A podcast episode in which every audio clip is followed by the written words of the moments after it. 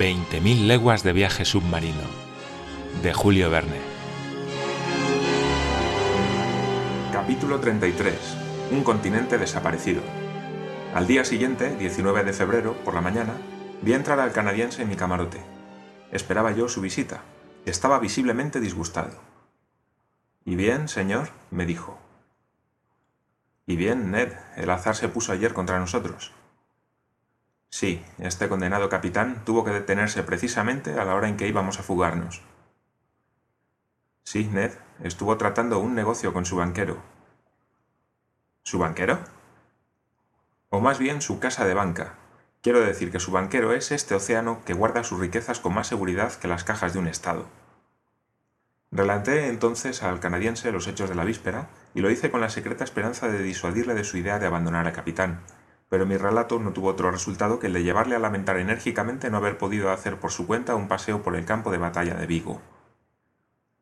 En fin, suspiró. No todo está perdido. No es más que un golpe de arpón en el vacío.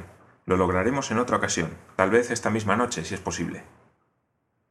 ¿Cuál es la dirección del Nautilus? le pregunté. Lo ignoro, respondió Ned. Bien, a mediodía lo sabremos. El canadiense volvió junto a Conseil. Por mi parte, una vez vestido, fui al salón. El compás no era muy tranquilizador. El Nautilus navegaba con rumbo sur-sudoeste. Nos alejábamos de Europa. Esperé con impaciencia que se registrara la posición en la carta de marear. Hacia las once y media se vaciaron los depósitos y nuestro aparato emergió a la superficie. Me lancé hacia la plataforma en la que me había precedido Ned Land.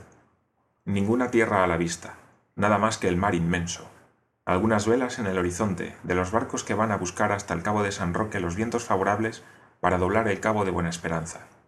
El cielo estaba cubierto y se anunciaba un ventarrón. Rabioso, Ned Land trataba de horadar con su mirada el horizonte brumoso, en la esperanza de que tras la niebla se extendiera la tierra deseada. A mediodía el sol se asomó un instante. El segundo de a bordo aprovechó el claro para tomar la altitud. El oleaje nos obligó a descender y se cerró la, la escotilla. Una hora después, al consultar el mapa, vi que la posición del Nautilus se hallaba indicada en él a 16 grados 17 minutos de longitud y 33 grados 22 minutos de latitud, a 150 leguas de la costa más cercana. Inútil era pensar en la fuga, y puede imaginarse la cólera del canadiense cuando le notifiqué nuestra situación. En cuanto a mí, no me sentí muy desconsolado, sino antes bien aliviado del peso que me oprimía. Así pude reanudar, con una calma relativa, mi trabajo habitual. Por la noche, hacia las once, recibí la inesperada visita del capitán Nemo, quien me preguntó muy atentamente si me sentía fatigado por la velada de la noche anterior, a lo que respondí negativamente. Si es así, señor Aronnax, voy a proponerle una curiosa excursión. Le escucho, capitán. Hasta ahora no ha visitado usted los fondos submarinos más que de día y bajo la claridad del sol. ¿Le gustaría verlos en una noche oscura? Naturalmente, capitán. El paseo será duro, se lo advierto. Habrá que caminar durante largo tiempo y escalar una montaña. Los caminos no están en muy buen estado. Lo que me dice, capitán, redobla mi curiosidad. Estoy dispuesto a seguirle. Venga entonces conmigo a ponerse la escafandra.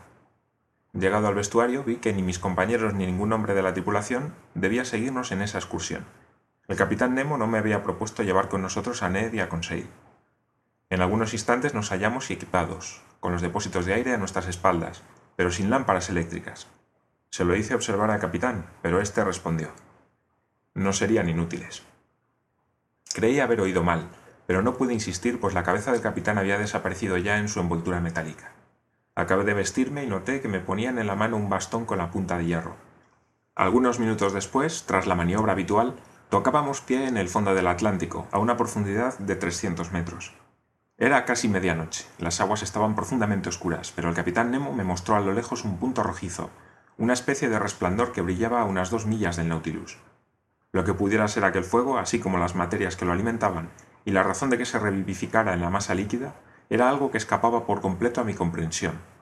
En todo caso, nos iluminaba, vagamente, es cierto, pero pronto me acostumbré a esas particulares tinieblas, y comprendí entonces la inutilidad en esas circunstancias de los aparatos Ruhmkorff. El capitán Nemo y yo marchábamos uno junto al otro, directamente hacia el fuego señalado. El fondo llano ascendía insensiblemente. Íbamos a largas zancadas, ayudándonos con los bastones, pero nuestra marcha era lenta, pues se nos hundían con frecuencia los pies en el fango entre, entre algas y piedras lisas. Oía, mientras avanzaba, una especie de crepitación por encima de mi cabeza, que redoblaba a veces de intensidad y producía como un continuo chapoteo. No tardé en comprender que era el efecto de la lluvia que caía violentamente sobre la superficie. Instintivamente me vino la idea de que iba a mojarme. Por el agua, en medio del agua.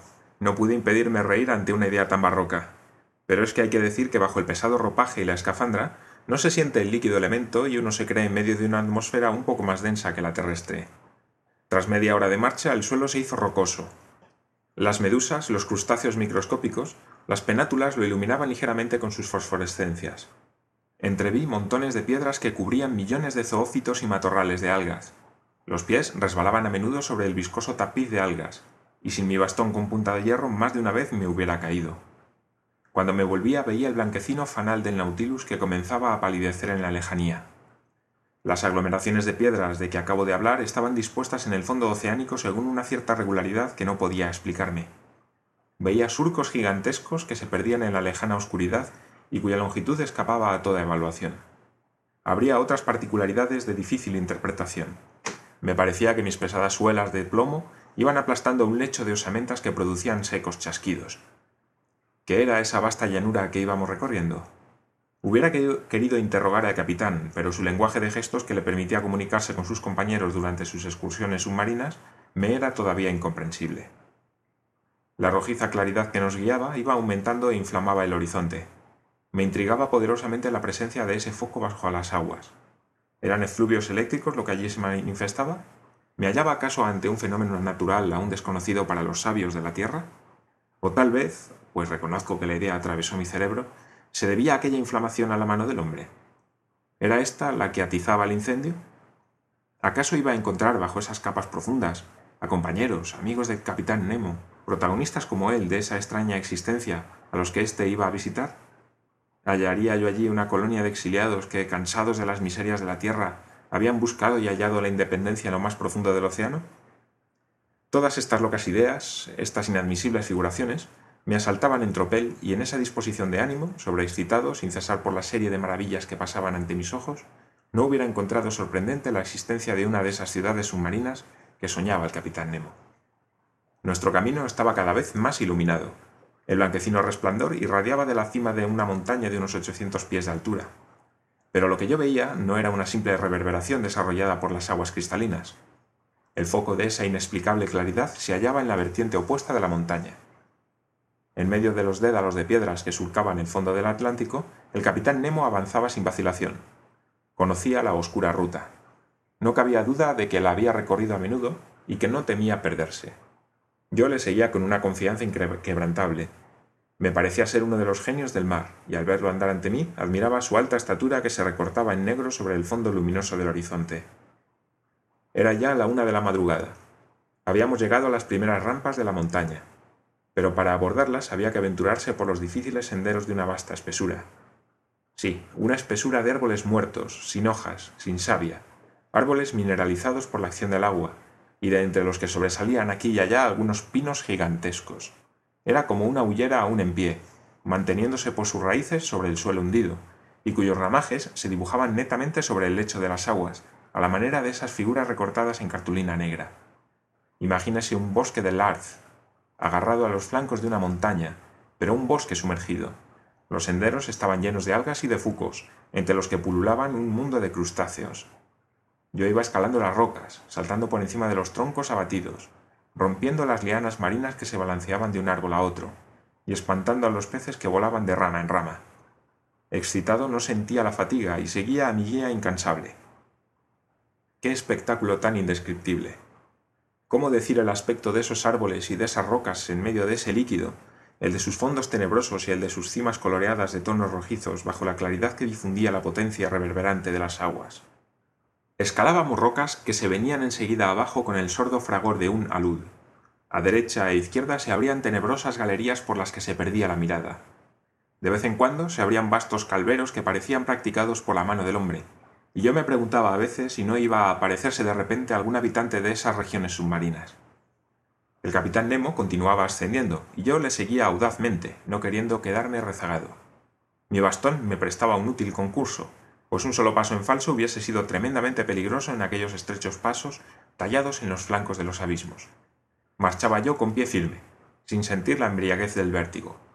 Unas veces saltaba una grieta cuya profundidad me hubiera hecho retroceder en medio de los glaciares de la Tierra, y otras me aventuraba sobre el tronco vacilante de los árboles tendidos como puentes sobre abismos, sin mirar bajo mis pies, por no tener ojos más que para admirar los lugares salvajes de la región.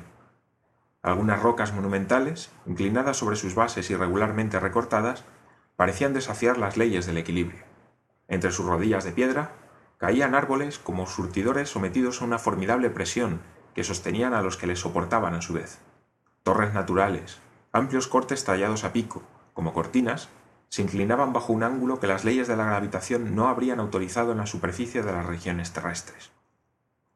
Yo mismo no sentía esa diferencia debida a la poderosa densidad del agua, cuando, pese a mis pesados ropajes, mi esfera de cobre y mis suelas metálicas, me elevaba sobre pendientes de una elevación impracticable que iba franqueando, por así decirlo, con la ligereza de una gacela.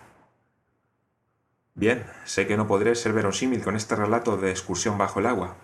Yo soy el historiador de las cosas de apariencia imposible, que sin embargo son reales, incontestables. No he soñado, he visto y sentido. A las dos horas de nuestra partida del Nautilus, habíamos atravesado la línea de árboles, y ya a cien pies por encima de nuestras cabezas se erguía el pico de la montaña cuya proyección trazaba su sombra sobre la brillante irradiación de la vertiente opuesta. Algunos arbustos petrificados corrían aquí y allá en ondulantes zigzags. Los peces se levantaban en masa bajo nuestros pasos como pájaros sorprendidos en las altas hierbas. La masa rocosa estaba torturada por impenetrables anfractuosidades, profundas grutas, insondables agujeros en cuyos fondos oía yo removerse cosas formidables. La sangre me asaltaba a torrentes el corazón cuando veía una antena enorme cerrarme la ruta o cuando alguna pinza espantosa se cerraba ruidosamente en la sombra de las cavidades. Millares de puntos luminosos acribillaban las tinieblas. Eran los ojos de crustáceos gigantescos, agazapados en sus guaridas, de enormes bogavantes erguidos como alabarderos, haciendo resonar sus patas con un estrépito de chatarra, titánicos cangrejos apuntados como cañones sobre sus cureñas, y pulpos espantosos entrelazando sus tentáculos como un matorral vivo de serpientes. ¿Qué mundo exorbitante era ese que yo no conocía aún? ¿Y a qué orden pertenecían esos articulados a los que las rocas daban un segundo caparazón? ¿Dónde había hallado la naturaleza el secreto de su existencia vegetativa y desde cuántos siglos venían viviendo así en las últimas capas del océano? Pero no podía yo detenerme, Familiarizado con esos terribles animales, el capitán Nemo no paraba su atención en ellos. Habíamos llegado a una primera meseta, en la que me esperaban otras sorpresas, la de unas ruinas pintorescas que traicionaban la mano del hombre y no la del creador. Eran vastas aglomeraciones de piedras entre las que se distinguían vagas formas de castillos, de templos revestidos de un mundo de zoófitos en flor y a los que en vez de hiedra las algas y los fucos revestían de un espeso manto vegetal. Pero ¿qué era esta porción del mundo sumergida por los cataclismos? ¿Quién había dispuesto esas rocas y esas piedras como dólmenes de los tiempos antehistóricos? ¿Dónde estaba? ¿A dónde me había llevado la fantasía del capitán Nemo? Hubiera querido interrogarle. No pudiendo hacerlo, le detuve, agarrándole del brazo, pero él, moviendo la cabeza y mostrándome la última cima de la montaña, pareció decirme Ven, sígueme, continúa.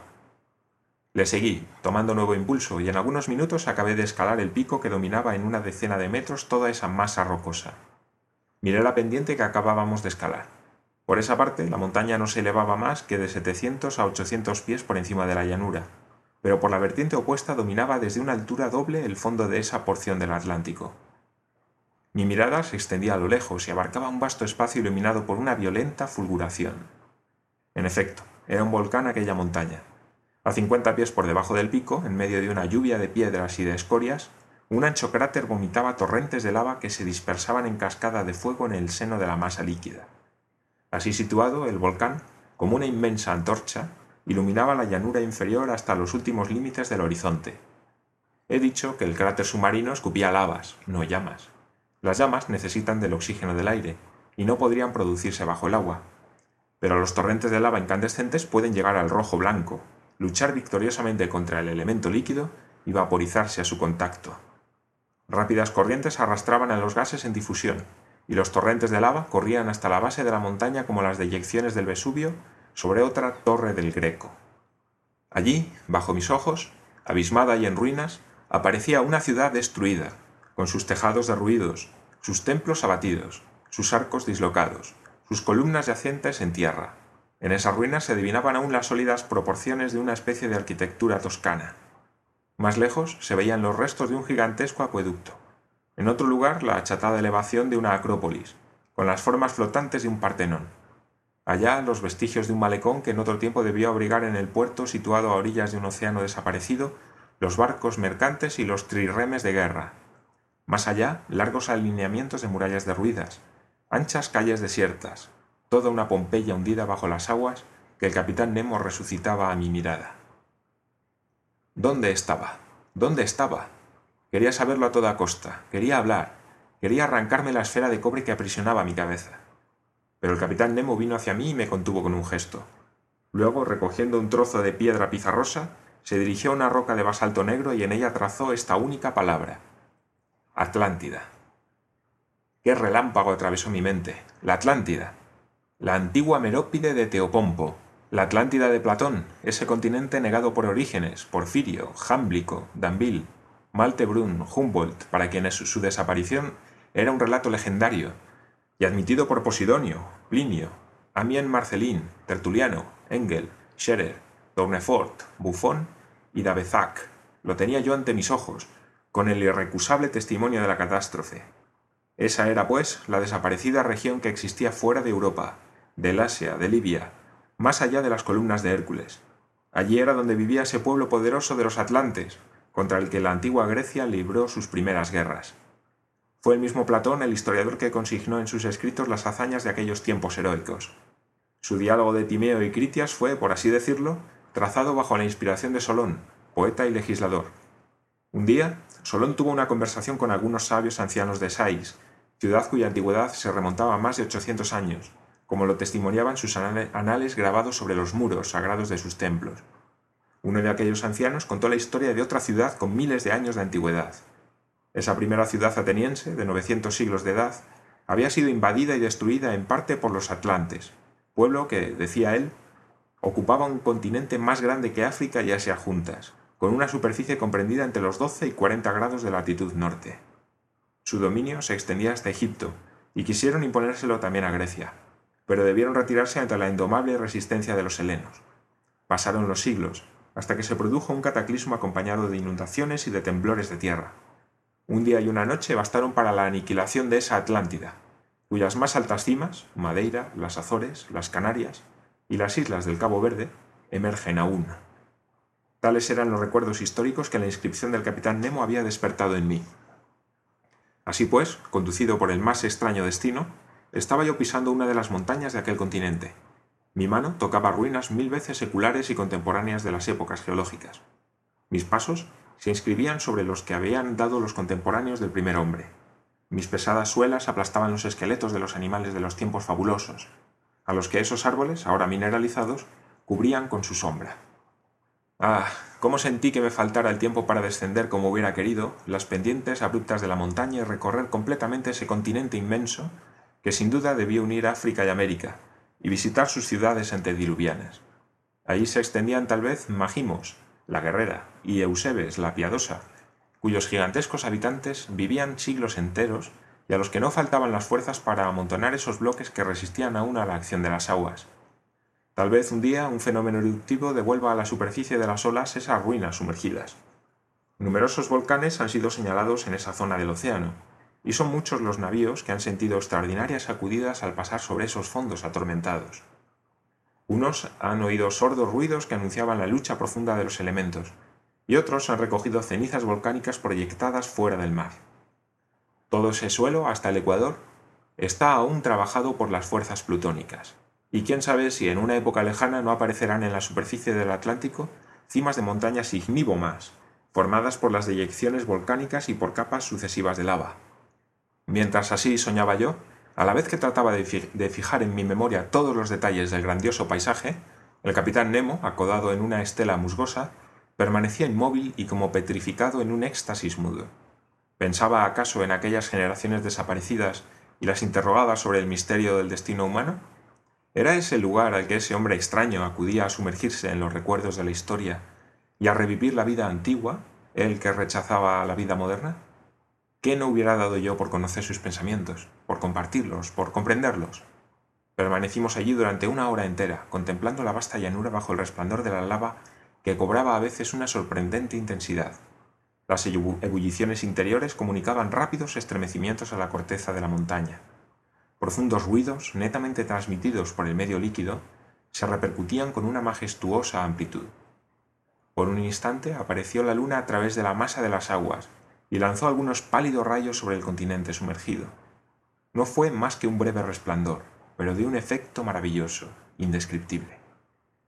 El capitán se incorporó, dirigió una última mirada a la inmensa llanura y luego me hizo un gesto con la mano invitándome a seguirle. Descendimos rápidamente la montaña. Una vez pasado el bosque mineral, vi el fanal del Nautilus que brillaba como una estela. El capitán se dirigió en línea recta hacia él, y cuando las primeras luces del alba blanqueaban la superficie del océano, nos hallábamos ya de regreso a bordo.